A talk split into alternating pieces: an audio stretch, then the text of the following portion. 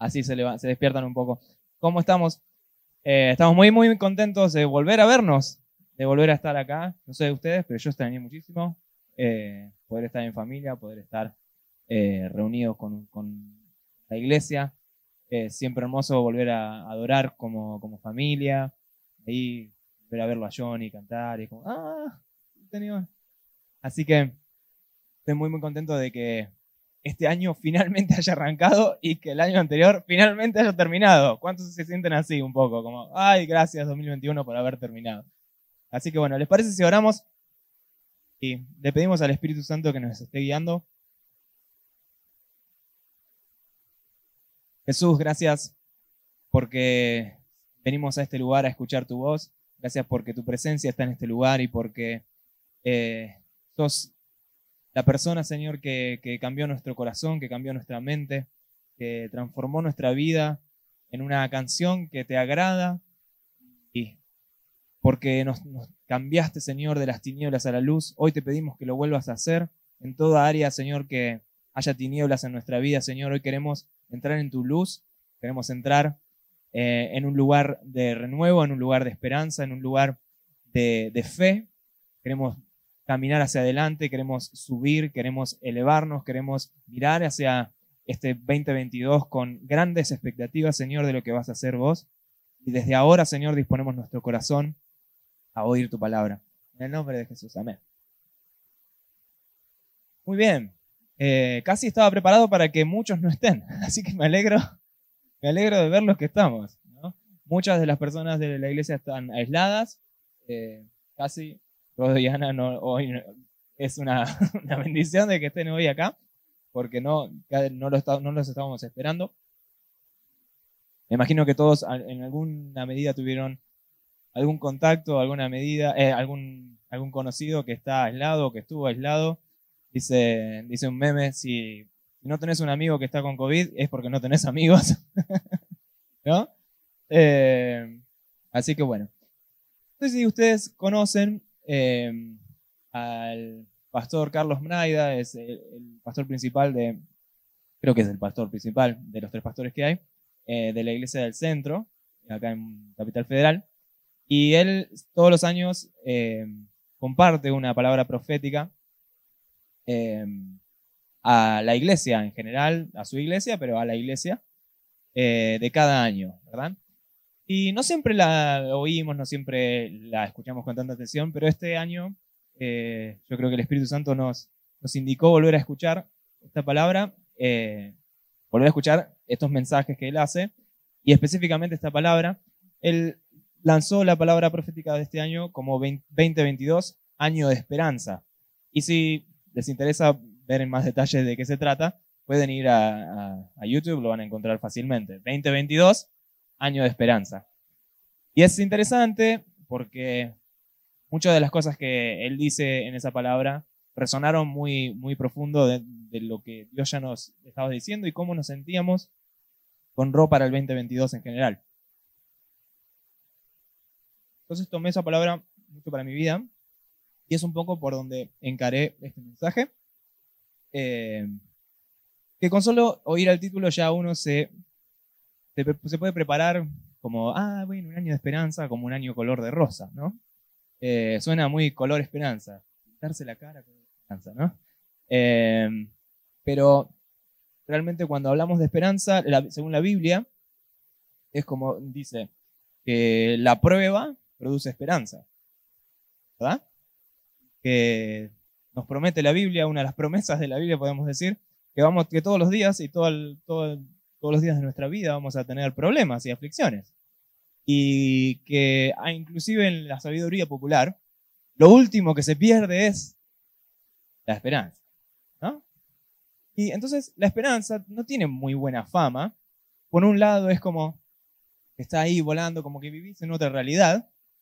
O por otro lado, eh, esto de que eh, en realidad es lo último que queda. La esperanza en realidad es cuando ya, ya diste todo, cuando ya fallaste en todo, cuando las cosas fueron muy mal, lo, único, lo último que te queda es la esperanza.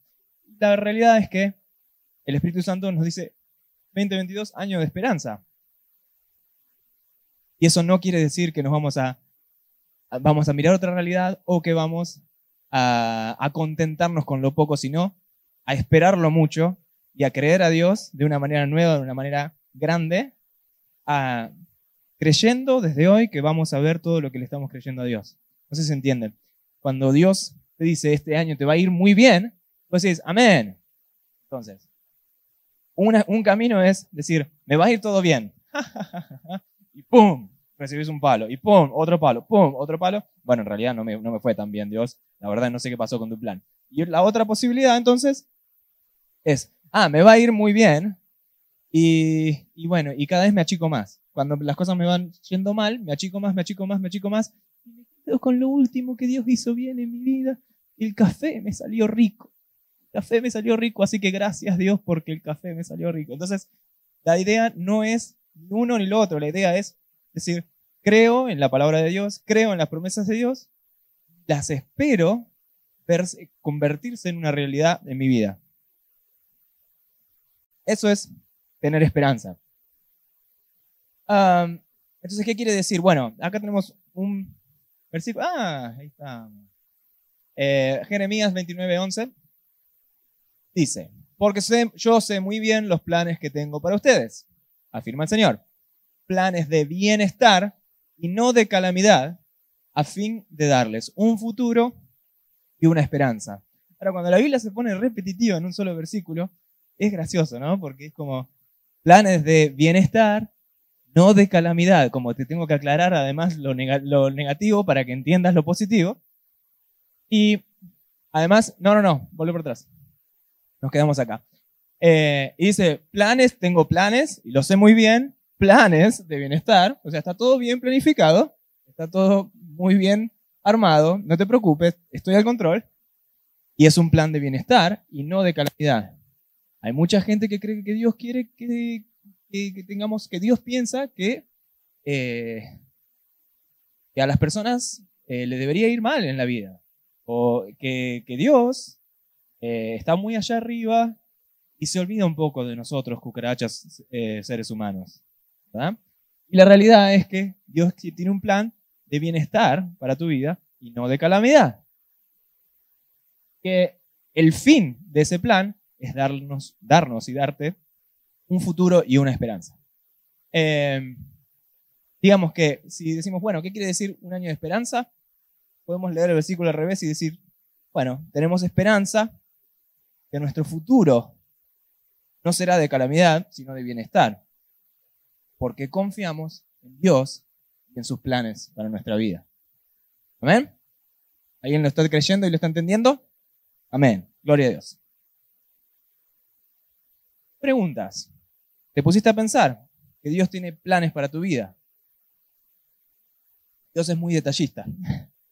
Cuando nosotros tuvimos que mudarnos tomar la decisión de mudarnos de Chivilcoy a Capital definitivamente, cambiar de iglesia, cambiar de congregación, todo ese proceso que tuvimos que hacer, Dios fue muy, muy específico, muy detallista para decirnos y para confirmarnos que ese era el paso correcto y que eso estaba alineado a su plan para nuestra vida y no a una buena idea que se nos, se nos había ocurrido a nosotros. Dios es muy detallista. Cuando te quiere indicar esto se, se, se coincide. Se coincide. ya no sé, se condice, eso quería decir. Se condice con sus planes y se alinea a sus planes. Él te va a sorprender en la manera más alocada que ese es su plan, que, eh, estás bien, que estás en el centro de su voluntad. Eh, a nosotros nos pasó de una manera muy loca que no, no, les puedo contar, pero básicamente nacieron dos bebés. Y los bebés tenían los nombres cruzados de una manera que, que para nosotros era como, ¿qué? Y eso nos confirmó a nosotros y les confirmó a la iglesia y le confirmó con una palabra profética también, que era el momento de cosas nuevas, que era el momento de nuestra partida también allá eh, de Chivilcoy. Así que Dios es detallista. Dios conoce muy bien esos planes. Dios no está jugando los dados. Dios no está diciendo, a ver, eh, bueno, este es el camino más o menos, y bueno, vos fíjate, se hace al andar, ¿no? mi camino se hace al andar. No es así. Dios tiene planes que conoce muy bien y espera que le consultes. ahora que arranca este nuevo año y que estás seguramente haciendo planes para el año, ¿le consultaste a Dios tus planes para tu vida? ¿Confías en los planes de Dios? ¿O confías en los planes de un gobierno, en los planes de una, de una filosofía, en los planes de tu propio pensamiento, en los planes de lo que te parece bien? ¿Qué es lo que dirige tu vida? ¿Buscas la guía y la dirección de Dios ahora en estos momentos de planificación? ¿O te dejas guiar más por tu instinto? ¿Te parece bien?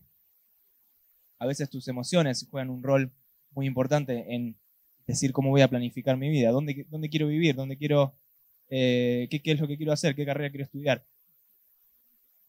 Tus emociones pueden jugarte una mala pasada y hacerte equivocar y hacerte perder tiempo más que nada.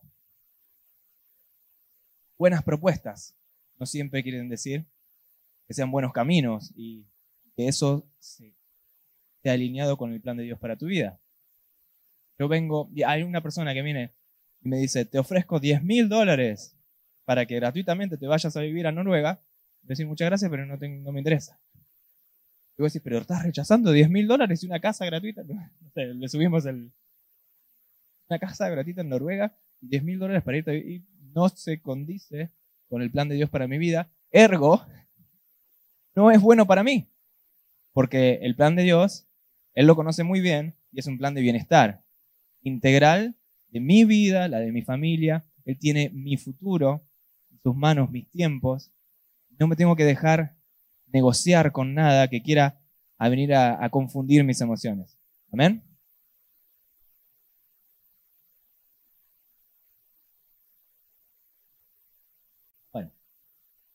que Dios quiere lo mejor para tu vida no debería ser noticia. Pero Dios, te lo repito, si estás en conflicto con esto, Dios quiere lo mejor para tu vida.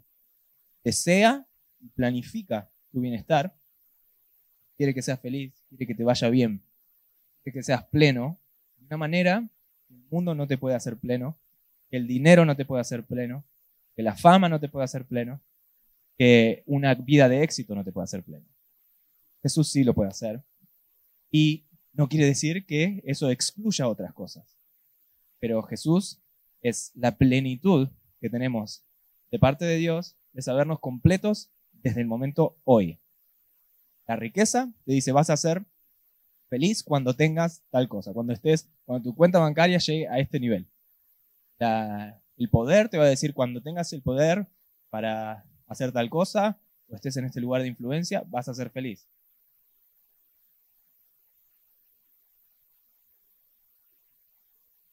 La espiritualidad que nos ofrece Jesús nos hace plenos desde el día de hoy, porque nos entendemos completos.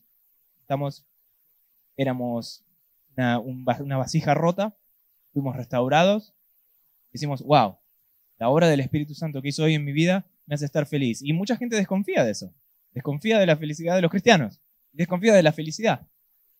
Pero tenemos que estar ahí en, el mundo y dando este mensaje que con Cristo somos completos y que eh, a pesar de no tener, no ser o de no estar, de no haber recorrido todo en la vida, eh, no nos apresura las presiones sociales y las presiones de, de, éxito y pretensiones que tienen las personas alrededor nuestro, que tiene la cultura en la que estamos viviendo.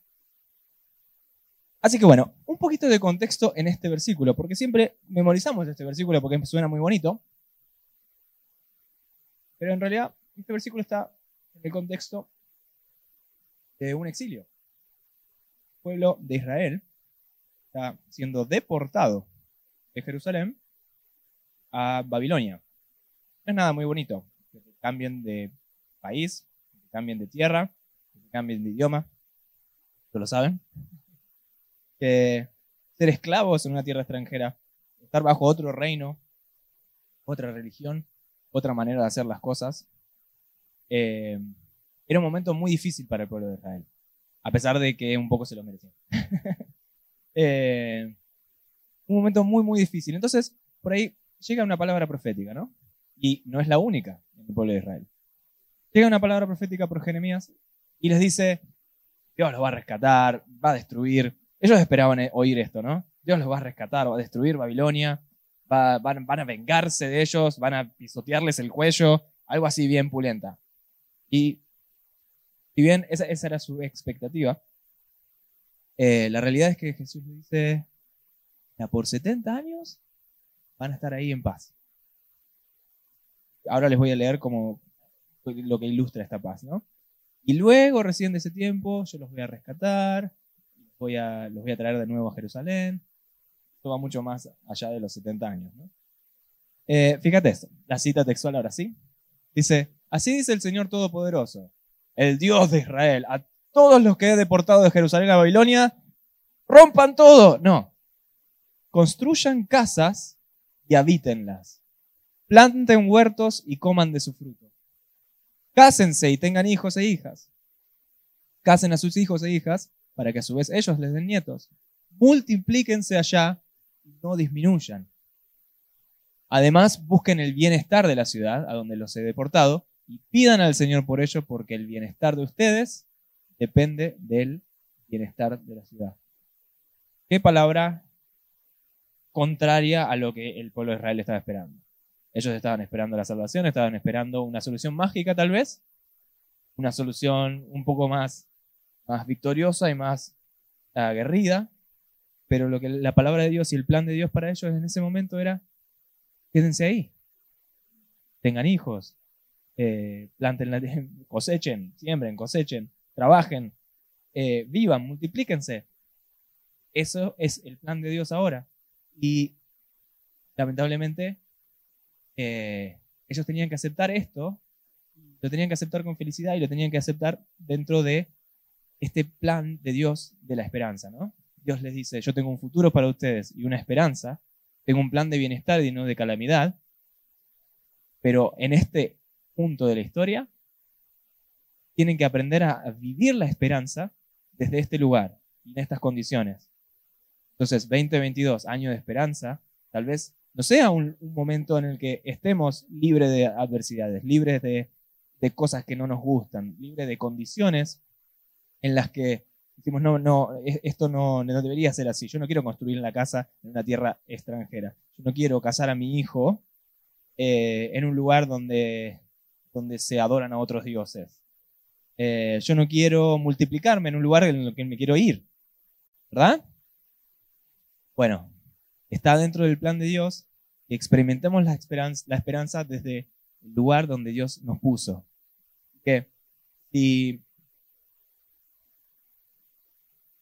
Dios te trajo a Buenos Aires, y Dios te, trajo a esta iglesia, si te trajo a tu GBO, puso a una persona en tu vida para que disipules, para que seas discipulado, para, si, te abrió una puerta de servicio o la de un ministerio, tenemos que empezar a caminar el, Dios, el, camino que Dios pone delante de nosotros con esperanza. ¿Qué quiere decir con eso? Eh, llegás a tu GBO y ves que las condiciones no son como las que vos querés. Como el pueblo de Israel no le gustan estas condiciones, a vos te, pasa lo mismo y nos pasa lo mismo. Dice, estas condiciones no son las que yo quiero, pero necesito, podemos tener una actitud de negatividad y pesimismo y de crítica, o podemos tener una actitud de esperanza y de expectativa de que Dios va a cumplir, Dios va a cumplir su promesa de que este es su plan de bienestar y no un plan de calamidad. ¿Se sigue? Lo mismo con cualquier otra cosa. El discipulado, eres una persona que estás discipulando y las cosas no van a salir siempre bien, pero ese es el plan de Dios. Que vos camines, que Él, Él pone delante tuyo para que lo camines con esperanza, para que lo camines con fe, esperando que Dios actúe en la vida de esa persona, la, la transforme y haga todo lo que tenga que hacer, pero tenés un camino que recorrer con esperanza a pesar de que las circunstancias no sean tan favorables. Eh, caminar con esperanza te cambia la mentalidad, te cambia la manera en la que experimentás la vida. Vos podés hacer el mismo camino eh, de, discipulado con una persona, eh, vivir pensando que la persona es un desastre, que no te hace caso, que no te escucha, que esto, que lo otro, que debería hacer esto, que debería hacer lo otro. O podés caminar de la mano de esa persona y decir, wow, lo, empezar a ver en esa persona el potencial de Dios, em, empezar a cubrir, digamos, todas las fallas del camino con lo que sí logró. Eh, empezar a orar por esa persona y entender lo que, lo que Dios quiere hacer en, la vida de esa persona y, e infundir esa fe en ese discípulo. Pongo el discipulado como un ejemplo, pero pasa en, cualquier, en cualquiera de las áreas que mencioné. Eh, en la iglesia, en el trabajo, en todos lados, vos podés caminar lo que tenés por delante pensando que todo va a ir mal o pensando que todo va a ir bien, para ponerlo en palabras así muy generales. Y vos encarás la vida pensando que todo va a ir mal, todo va a ir mal, porque así es como lo experimentás. Si encarás la vida pensando que todo va a ir bien, en el sentido de que estás confiando en los planes de Dios para tu vida, que no estás jugando a los dados, como dije. No te puso en la tierra al azar, no te puso en este lugar al azar, no te puso en tu familia al azar. Entonces vas a empezar a cosechar de tu fe las promesas de Dios. ¿Ven? Gloria Encarar el año con buenas expectativas, más que de Dios, depende de nosotros. Si Dios ya te bendijo, si Dios ya nos bendijo, si Dios ya te, te, trajo a Él, te llamó su hijo, te limpió, te restauró, te hizo, eh, te puso en lugares de servicio, de liderazgo inclusive, ¿por qué vamos a, perdernos de todo lo bueno de Dios por estar pensando en todo lo malo y todo lo negativo y por estar esperando que las cosas sean iguales? Estar esperando que nuestras expectativas negativas se cumplan en vez de nuestra fe se cumpla. Em, todo eso, todo eso tenemos que cuidar cuando encaramos un año nuevo. Que nuestra actitud sea de fe para cosechar cosas de esa fe.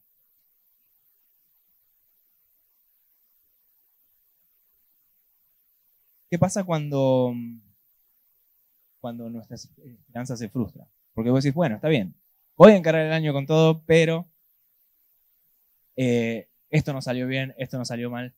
Eh, la, situación es mucho más complicada de lo que creo. Bueno, en la Biblia hay un, consejo, que está en Proverbios 13:12, que dice, esperanza frustrada, corazón afligido. ¿Verdad? Eh, esto nos alerta que una vida en desesperanza nos lleva a, una experiencia de vida eh, que se la pasa afligida, que se la pasa en, conflicto, que se la pasa triste. La esperanza frustrada trae angustia al corazón, pero el deseo cumplido es como un árbol de vida. El corazón angustiado nos debilita de una forma increíble, debilita integralmente el cuerpo no es saludable para el cuerpo estar en desesperanza, no es, saludable para nuestra mente ni para nuestras emociones estar en desesperanza. Y mucho más espiritualmente, la desesperanza nos, nos termina por dejar en el suelo, nos termina por no tener una razón para orar, no tener una razón para seguir adelante, para creer a Dios, porque si total es lo mismo, ¿no? Si yo creo a Dios, igual al final las cosas me van mal. No. Si las cosas te van mal, es a pesar de que crees a Dios y Dios va a intervenir en tu vida en el momento que tengan que intervenir. Nos tenemos que mantener en esa fe para alcanzar las promesas de Dios. Eh, cuando se frustra nuestra esperanza, vivimos la vida con amargura, con pesimismo, con una negatividad extrema, y de manera que nuestra fe va decreciendo lentamente. En cambio, una persona con esperanza es una persona que se mantiene firme ante la adversidad, ante las pruebas y ante los problemas y ante todo. Porque su fe no depende de las circunstancias. Su fe depende de su Dios. ¿Ven?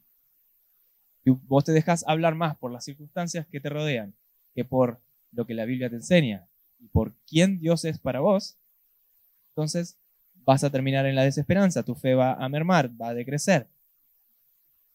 Esta persona que tiene esperanza cree, si Dios dijo, lo va a hacer. ¿Ven? Dios dijo, Dios hará.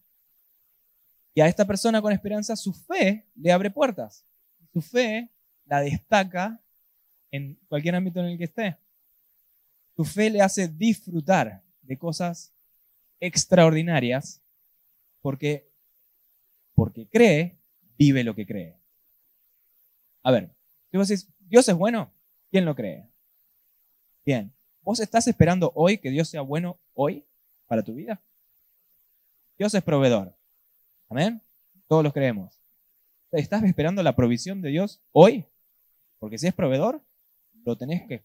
Lo que produce la fe es una expectativa de que Dios cumpla su promesa.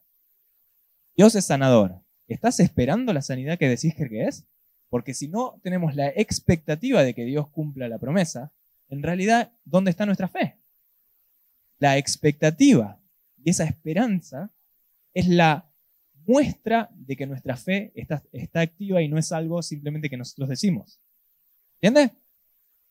Si yo creo eh, que Dios quiere lo mejor para mi vida, tengo que estar esperando que lo mejor venga a mi vida. ¿Amén? Eso es vivir con esperanza. Estar constantemente esperando en Dios, esperando el cumplimiento de sus promesas. déjame decirte algo, Dios cumple sus promesas. Dios cumple sus promesas. Podés confiar en Él. Él es fiel a sus promesas. Él es fiel a su palabra. Lo que lees en la Biblia y que Dios te promete, Él va a ser siempre fiel y justo para, para cumplir esa, esa promesa que Él te dio. Amén. Si vos no ves el cumplimiento de la promesa, es porque no es el tiempo, no porque Dios no sea fiel. ¿Ok? Amén. ¿Querés ver a Dios? No achiques tu fe. No sé cuándo salió eso, pero si salió ahora, perfecto. no achiques tu fe. Cuando uno quiere ver a Dios, yo veo que la mayoría de las personas tienden a reducir su fe en vez de agrandar su fe, en vez de aumentar su fe. ¿Qué quiero decir? Que si crees, esperás la respuesta de Dios. Que si, pedís, si le pedís algo a, Dios y no esperás que Dios actúe, entonces estás disminuyendo en tu fe cuando necesitas que Dios salve. Imagínate que vos estás en una crisis financiera en tu vida y le decís, Dios necesito que actúes, eh, pero, pero no espero la intervención de Dios, sino que yo me pongo a manejar, yo me pongo a preocuparme, yo estoy absolutamente al control de todo y no le dejo lugar a Dios en mi vida. No tengo la expectativa de que un milagro ocurra en mi vida, entonces estoy achicando mi fe en vez de aumentando mi fe. Cuando estamos en crisis, en vez de orar, Dios, si vos me escuchás, Dios, si vos podés, si vos querés, o perdón que te moleste otra vez, oras, Dios, necesito una intervención de, tu parte. Necesito un milagro en mi vida y lo voy a ver hoy, lo voy a ver, eh, voy a ver la, tu intervención en mi vida porque vos me prometiste un plan de bienestar. Vos sos mi garantía de, de, mi futuro. Vos sos mi seguridad, vos sos mi sustento. Entonces espero ver una solución no mágica, pero sí de parte de mi fe. Amén. Ah, si, si, Dios abrió el, abrió el mar para sacar a un pueblo de Israel, puede hacer algo en tu vida. Dios, eh, Dios está con nosotros, ¿quién contra nosotros, verdad? Eh, tenemos que esperar la intervención de Dios cuando decimos que creemos que Dios puede hacer algo en, nuestra vida. Si Dios es el Dios de lo imposible, esperemos lo imposible. Si no, es simplemente algo que decimos y no una realidad en nuestra vida.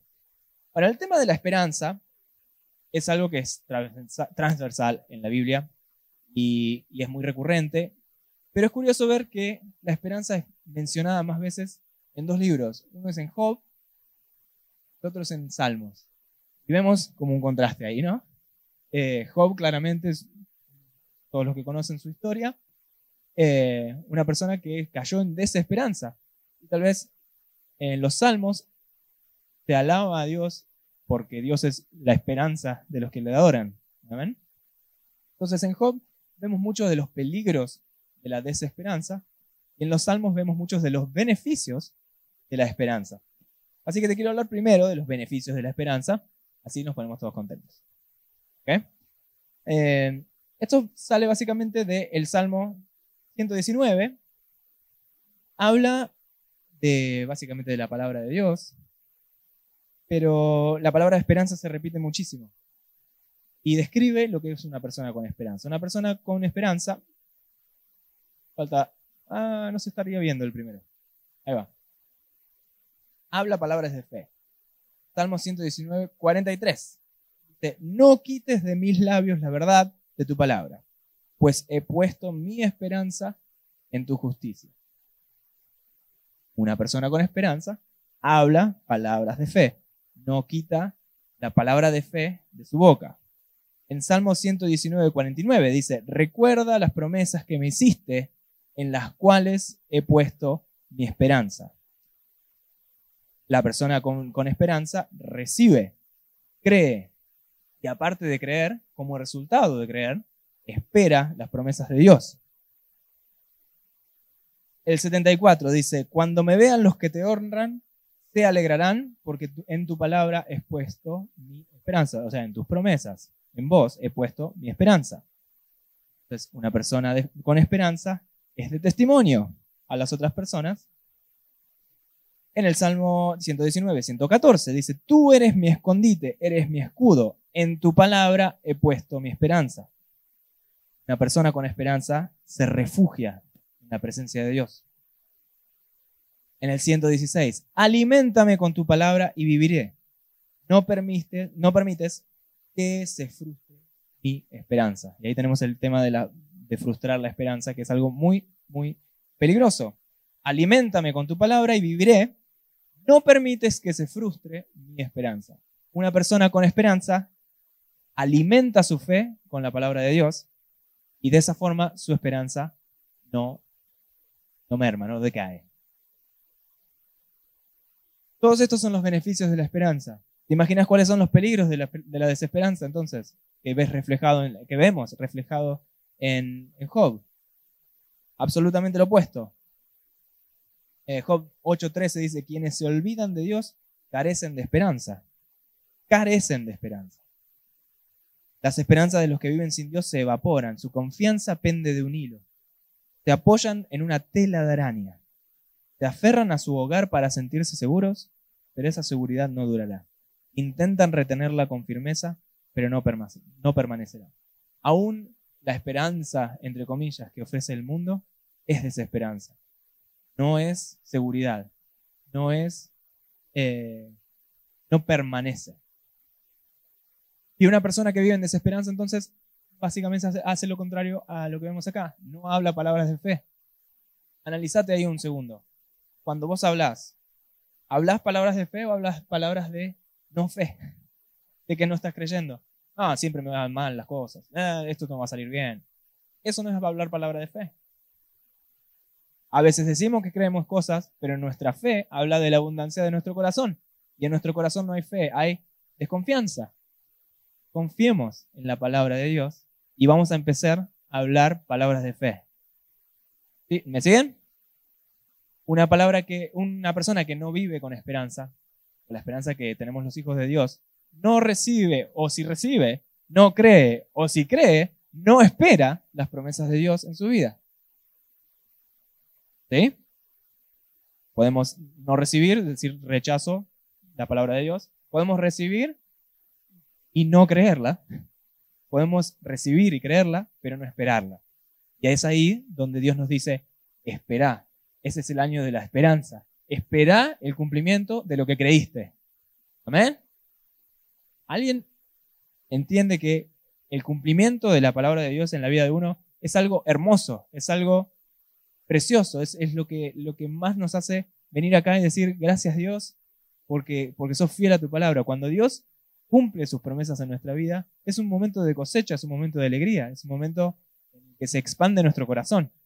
Entonces, este es el tiempo de lo que Dios va a hacer. Nuestro corazón se va a expandir, vamos a expandir nuestras expectativas, vamos a estar cada vez más felices. Amén. Amén.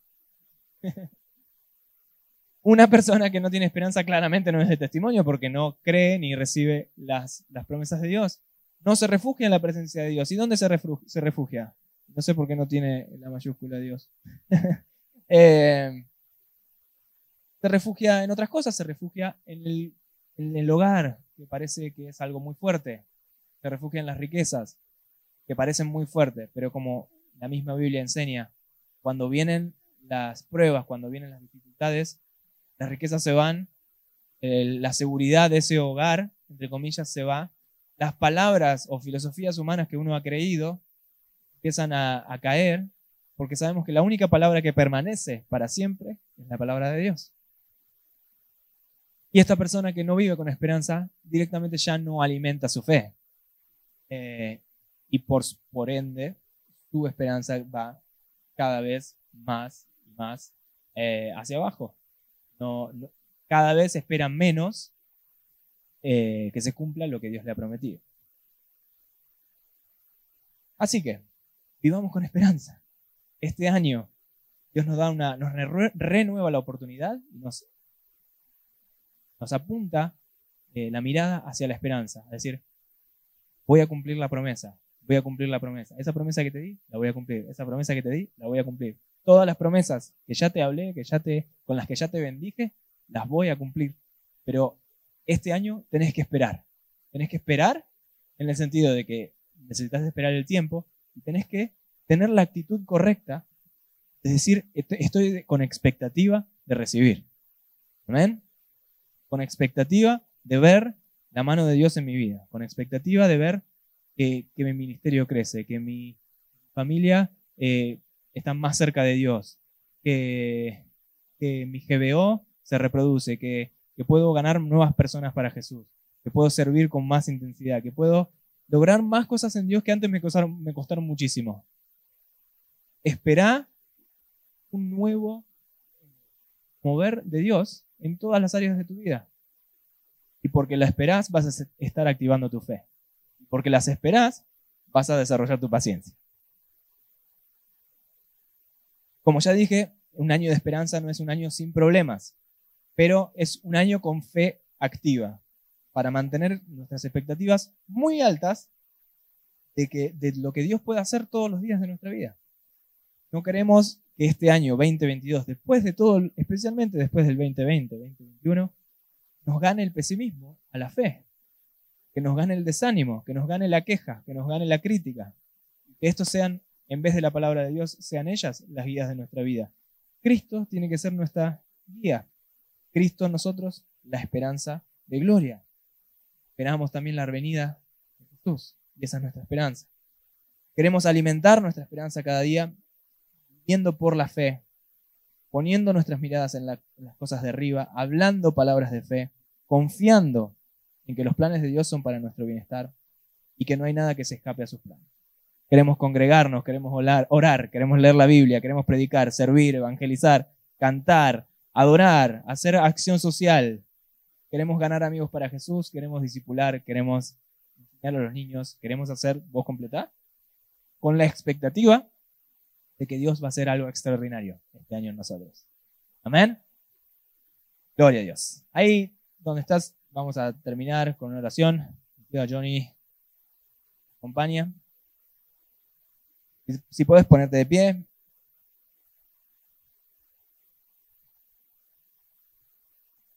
Y vamos a darle al Espíritu Santo un minuto para que todo esto que se ha dicho baje en nosotros y que no quede simplemente en, la mente, sino que, podamos ahí en la, en la intimidad de nuestro corazón preguntarnos, ¿cómo están mis expectativas de este año? ¿Cómo están mis expectativas para el 2022?